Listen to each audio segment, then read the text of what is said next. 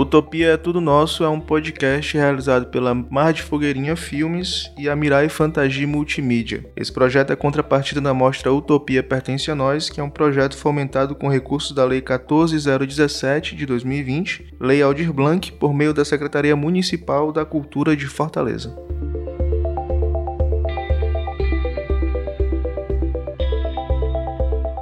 Eu sou a Camila Osório. Eu sou Alisson Severino. Estamos começando. Hoje a gente vai falar sobre utopia. A palavra utopia vem do grego topos, que significa lugar, acrescida do prefixo u, palavra utopia foi popularizada pelo livro Utopia, que foi escrito pelo Thomas More, e que ele vai fundar esse conceito, assim, vai fazer o conceito começar a existir como a gente conhece ele hoje. Porque quando ele escolheu esse nome, Utopia, ele usou essa expressão de não lugar para falar de um lugar perfeito, para falar de um lugar, de uma sociedade onde tudo acontecia de uma maneira totalmente correta e não tinha nenhum dos problemas problemas que as sociedades enfrentam, que a nossa sociedade e a sociedade que ele vivia na época enfrentava. Então ficou na cabeça de todo mundo que utopia significa um lugar perfeito que nunca existe e nunca vai existir. Como se essa fosse a única forma da gente ver, porque foi a forma que estava no livro que ele escreveu e que popularizou o termo. E acaba que é isso mesmo, né? Então, sempre que alguém fala que algo é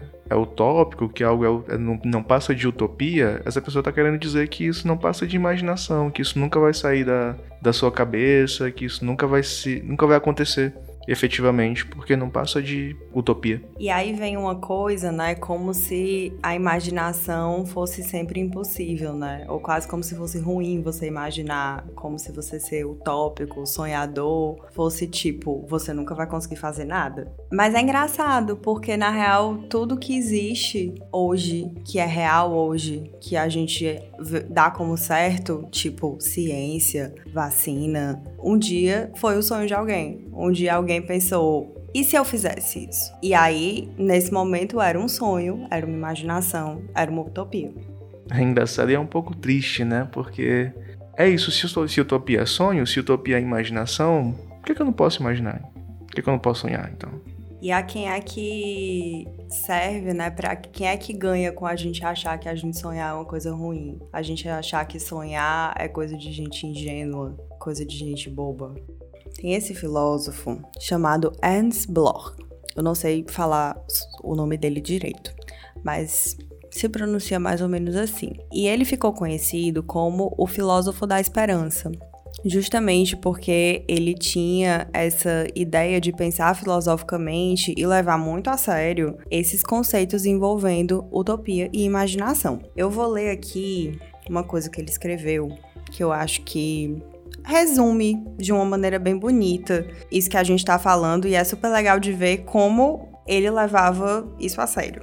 Ele diz assim: O mundo existente é o mundo passado, porém, o anseio humano, em ambas suas formas, como inquietude e como sonho acordado, é a vela que leva ao outro mundo. O que é que isso quer dizer? O que a gente tem de concreto é o que já passou, aquilo que a gente chama de realidade, né? É aquilo que a gente já conhece. Mas é só através do sonho humano, da imaginação, da utopia, que a gente consegue ter uma vela, ou seja, uma, uma luz, uma, um guia para chegar num outro mundo, num outro lugar. E é só assim que a humanidade consegue avançar, que as coisas conseguem melhorar. Caso contrário, a gente nunca teria feito nada. A gente não teria nem como estar gravando podcast agora, porque nada disso existiria. E aí eu acho legal a forma como ele constrói isso, como ele traz esse pensamento pra gente, porque é uma forma muito bonita. Assim, a própria forma como ele pensa sobre utopia é muito poética e ele é um filósofo. É, é, é interessante que tu diga que a forma como ele pensa, como ele fala sobre utopia é muito poética porque me parece mesmo que esse conceito de utopia, ele não ele não respeita e ele não pode respeitar essa noção que a gente tem de realidade, que é essa noção é, é, essa noção meio presa de realidade, né? Essa noção de realidade que não deixa a gente pensar outras formas de viver, que não deixa a gente pensar outras formas de, de, de se colocar no mundo. E é, tem uma coisa de uma.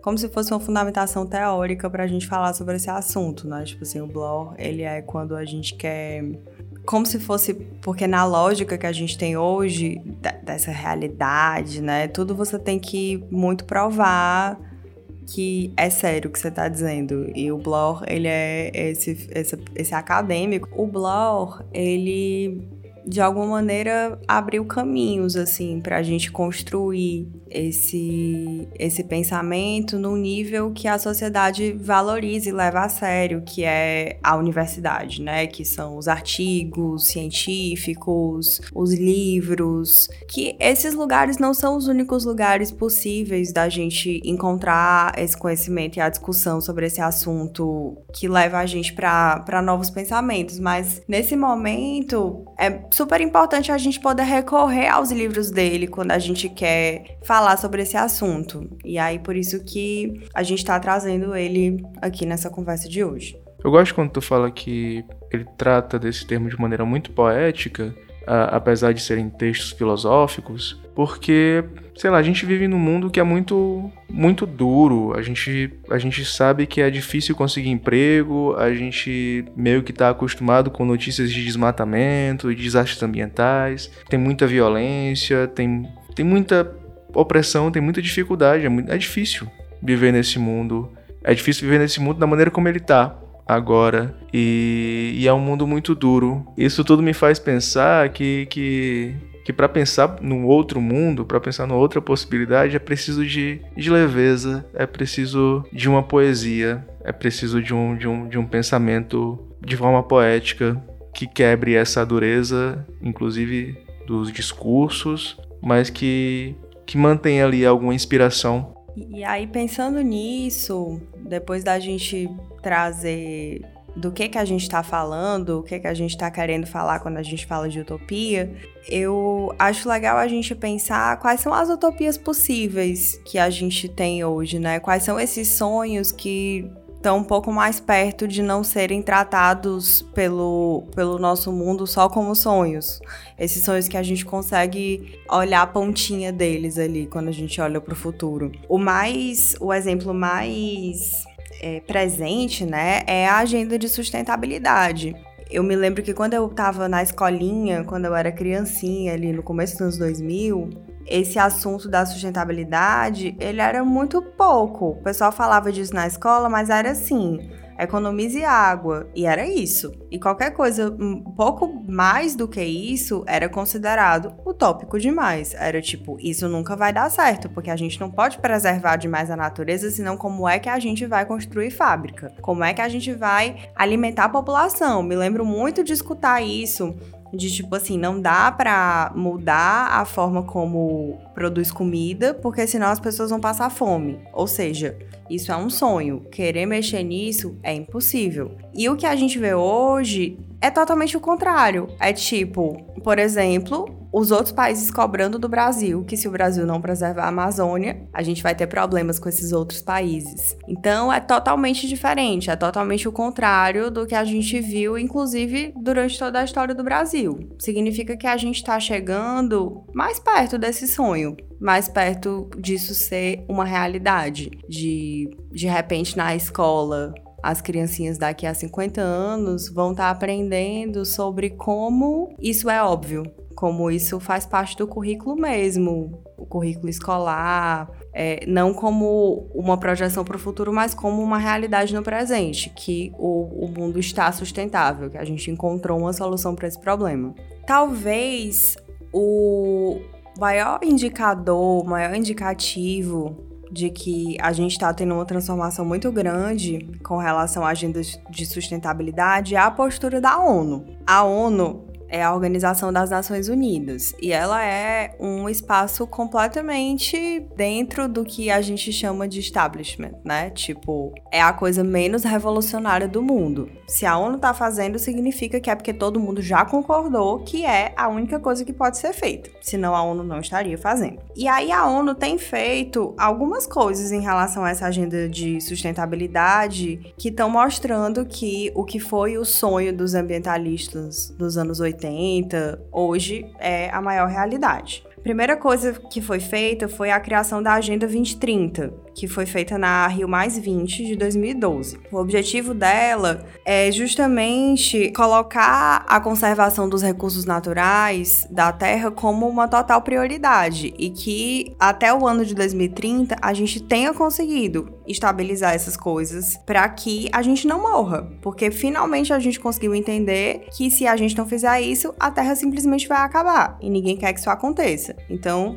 de repente virou uma coisa muito mais concreta do que simplesmente o sonho dos ambientalistas, que era como todo mundo via esse assunto no começo. Aí o que é interessante é que, a partir da Agenda 2030, começaram a juntar os objetivos sociais com os objetivos ambientais, criando essa coisa de objetivos socioambientais. Mas como assim? No começo, a gente falava, tem que reduzir o desmatamento, tem que reduzir a poluição, tem que economizar água, mas a gente não falava sobre o que, é que a gente vai fazer com as pessoas que estão passando fome. Era como se as coisas estivessem totalmente separadas. E a possibilidade de tudo isso se juntar também era muito distante, parecia que nunca ia acontecer. Hoje, quando a gente olha para tudo que foi feito a partir dessa Agenda 2030, a gente vê que tá tudo conectado a gente garantir saúde, a gente garantir qualidade de vida, a gente garantir que as pessoas vivam e vivam bem e que o planeta sobrevive e sobreviva bem, tá tudo parte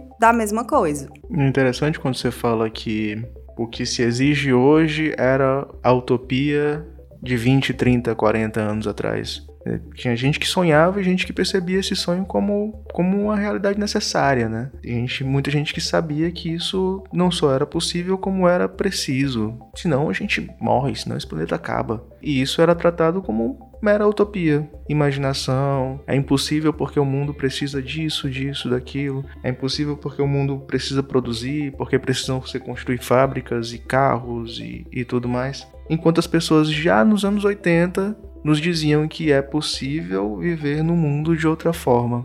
É interessante porque faz pensar que é importante valor, não só valorizar esse pensamento utópico, essa imaginação, essa, essa, essa imaginação que às vezes é vista como inocente, como também é, é é importante duvidar de quem zomba dessa imaginação, de quem diz que essa imaginação é impraticável, de quem diz que isso, esse sonho nunca vai acontecer. Porque tá lá, nos anos 80 nos diziam que a gente ia chegar onde chegamos hoje. E nos anos 80 as pessoas já diziam que isso era mera imaginação, isso era mera suposição, que isso era impossível de acontecer. E hoje a gente vê que a gente precisa, de fato, mudar a maneira como a gente vive nesse mundo, senão esse mundo acaba e nós vamos juntos faz a gente pensar quais são as, as coisas que a gente sonha hoje para um mundo melhor e que estão dizendo que é impossível, né? Quais são as, as nossas utopias de hoje que a gente talvez devesse levar um pouquinho mais a sério.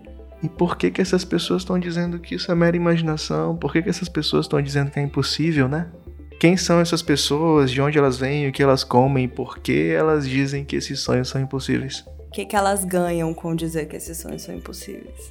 Tipo assim, quais são os sonhos que você tem pra sua vida que estão te falando que é impossível? E, tipo, quais são os seus sonhos individuais da sua vida que estão te dizendo que é impossível? Que às vezes tem uma coisa de que os nossos sonhos individuais e a transformação da nossa vida individual também tem um impacto na vida coletiva. E por que será que alguém tá te dizendo que você não consegue? o que, que essa pessoa ganha com isso? Às vezes pode ser porque algumas pessoas que ganham com, sei lá, a desigualdade social que a gente tem hoje, elas não querem que isso mude. Mas não é que não dá para mudar. Não é que a minha vida e a sua vida não podem mudar para melhor e junto com isso a vida de todo mundo. Pode ser que isso seja possível, mas ficam insistindo em dizer pra gente que não. É, Camila, e uma outra forma como a utopia se apresenta pra gente é através da arte. Principalmente quando a arte, ela se, se apropria, ela se coloca em cima de, de um pensamento social, de um pensamento sobre a sociedade. Um exemplo muito rico e muito forte é o afrofuturismo e a forma como o afrofuturismo trabalha, trabalha a utopia. Ainda hoje, né, como bem sabemos, a experiência, a vida de pessoas negras é muito afetada pelo racismo, porque a gente vive num mundo racista. E aí o afrofuturismo, como bem disse Natália Neri, é a ideia radical de que pessoas negras existem no futuro. É parte de um pensamento utópico, bem dessa forma como a gente está trabalhando agora, bem dessa forma como a gente está pensando agora. O afrofuturismo ele surge, digamos, né, da observação de como que, que pessoas negras nos Estados Unidos estavam pensando, principalmente na música no, no, no início, está, essas pessoas estavam pensando sobre como é a experiência de uma pessoa negra no mundo, de uma pessoa negra, no caso nos Estados Unidos, pode servir como exemplo do mundo que é majoritariamente branco, digamos. Como que é a experiência, como que é a vida de pessoas negras no mundo branco. E aí surge um movimento, um movimento, um movimento muito movimento da música, atrelando elementos de ficção científica, atrelando elementos tecnológicos, que tinha como como cerne, né, que tinha como como como base imaginar uma, a experiência da pessoa negra como uma experiência interplanetária. Então, e isso como uma metáfora, isso servindo como uma grande metáfora para a vida das pessoas negras nesse planeta. Tem essa coisa de. a ideia radical de imaginar que as pessoas negras existem no futuro, que é assim: primeiro tem os filmes de ficção científica antes do afrofuturismo não tinham personagens negros, ponto. E aí era quase como se existisse uma mensagem subliminar de que as pessoas negras não vão existir no futuro. Era como se isso tivesse num certo inconsciente coletivo. E isso acaba sendo reforçado, né? Aquilo que a gente assiste na ficção sobre o futuro alimenta muito a nossa ideia de como é que vai ser esse futuro. E acaba, pode até mesmo acabar influenciando os sonhos que vão ter, que vão haver sobre esse futuro. Tem até, tipo assim, o jeito como o smartphone é hoje é muito baseado no design dos aparatos tecnológicos dos filmes de ficção científica. Então acaba que o filme de ficção científica de hoje, ele vai alimentar o pensamento do cientista que vai de fato criar coisas amanhã. E aí é, é realmente muita ingenuidade nossa. Isso sim é ingenuidade, a gente achar que as coisas que a gente imagina, elas não têm nenhum impacto. Elas têm muito impacto. Então acaba que imaginar que as pessoas negras existem no futuro e fazer filmes sobre isso também é uma forma de ajudar a construir esse futuro, onde isso vai acontecer na vida real e não só na ficção. Porque a gente está alimentando a imaginação das pessoas que estão aqui hoje com essa ideia de que existe esse futuro bom possível e isso a gente consegue ver por esse exemplo que eu dei do, dos filmes de ficção científica, mas tem outros exemplos menos simples de que isso de fato acontece. E então a, a ficção ela teria, ela tem esse papel é, ela acaba intervindo mesmo na, na realidade material, concreta. E aí, quando você fala dos filmes de ficção científica, a gente tem mais um outro pontinho aí de desconfiança de quem, de quem nos impede de imaginar, de quem nos impede dessa, dessa utopia. É, porque a gente se pergunta, no caso desses filmes de ficção científica, quem é que pode imaginar? Quem é que tem direito de imaginar? Né? Quem é que tem direito de imaginar um futuro? E quando a ficção científica, quando a gente tem um, um, histórico de filmes de ficção científica que só tinham pessoas brancas, a gente tem uma imagem completamente torta do mundo que a gente vive. Mas a gente está colocando uma imagem, a gente está tá imaginando o um mundo, a gente está imaginando um futuro, a gente está imaginando uma possibilidade. A gente está diante de uma utopia, a gente está diante da imaginação de alguém ou de algum grupo social, enfim. Então faz pensar que a utopia ela sempre está aí. A imaginação ela sempre está aí. Acontece que, às vezes, uns têm mais direito que outros. E se uns têm mais direitos que outros, por quê?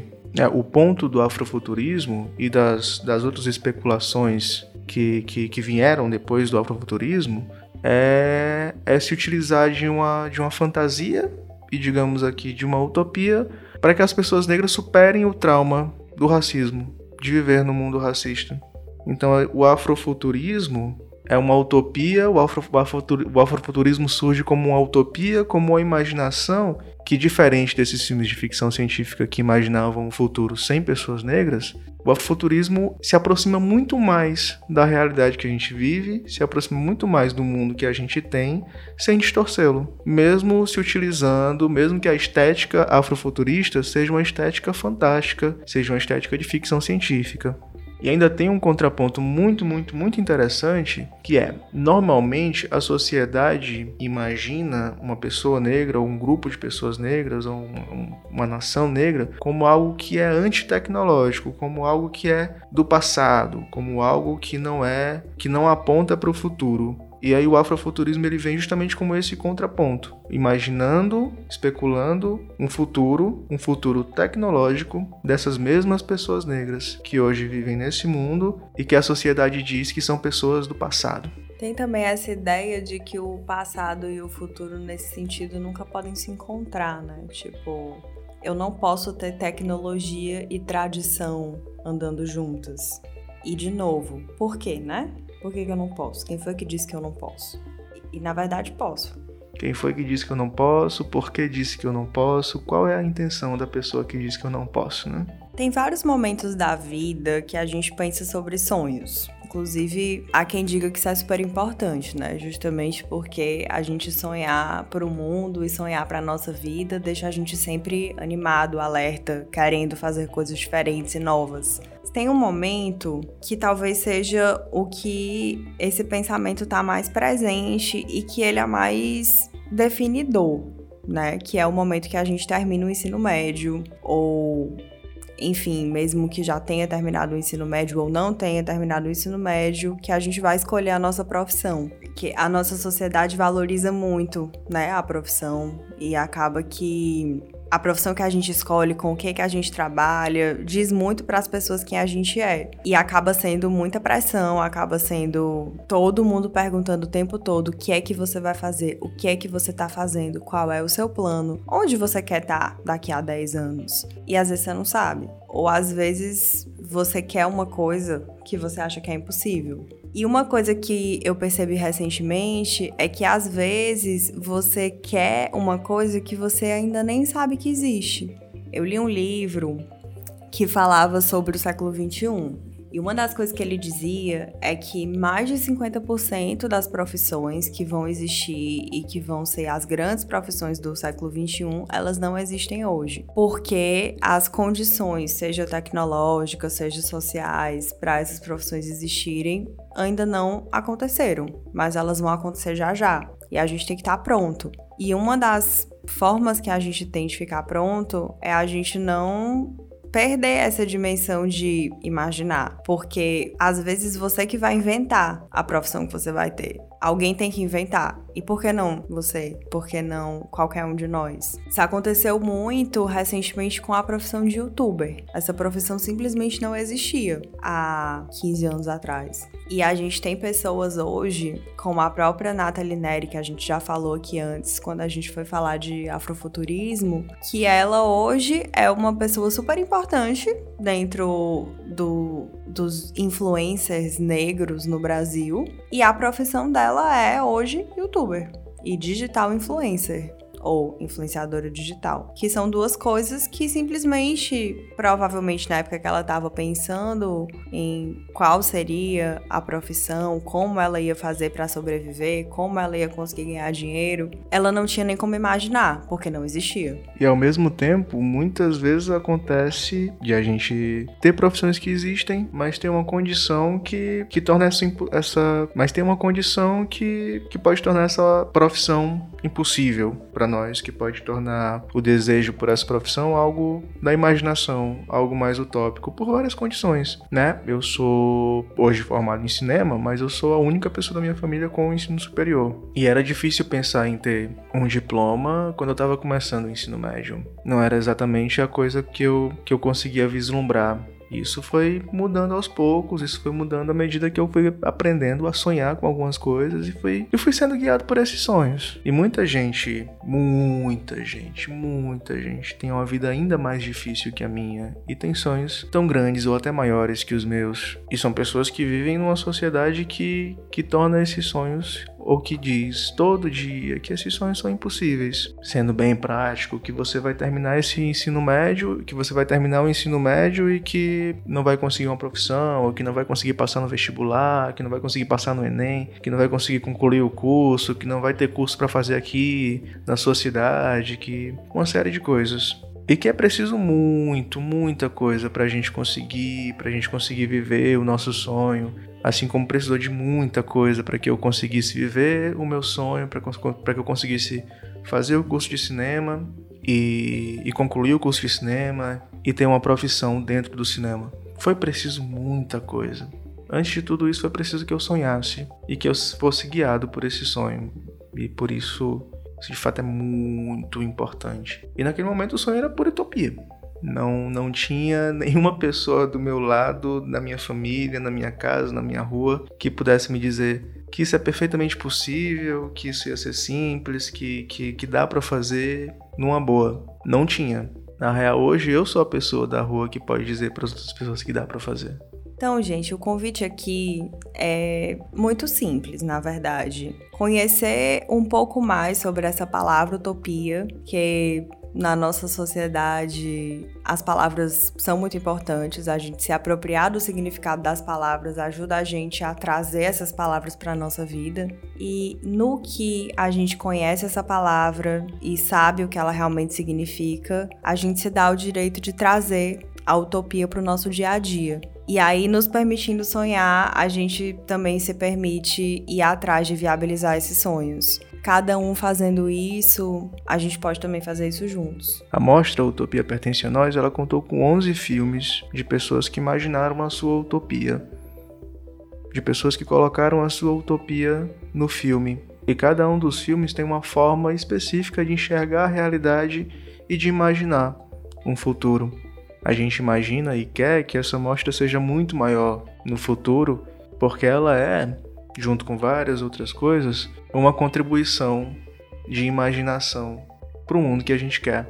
E por isso a gente está dividindo com vocês aqui algumas nossas ideias e já convidando vocês a chegarem junto, porque o futuro é nosso. Utopia é tudo nosso.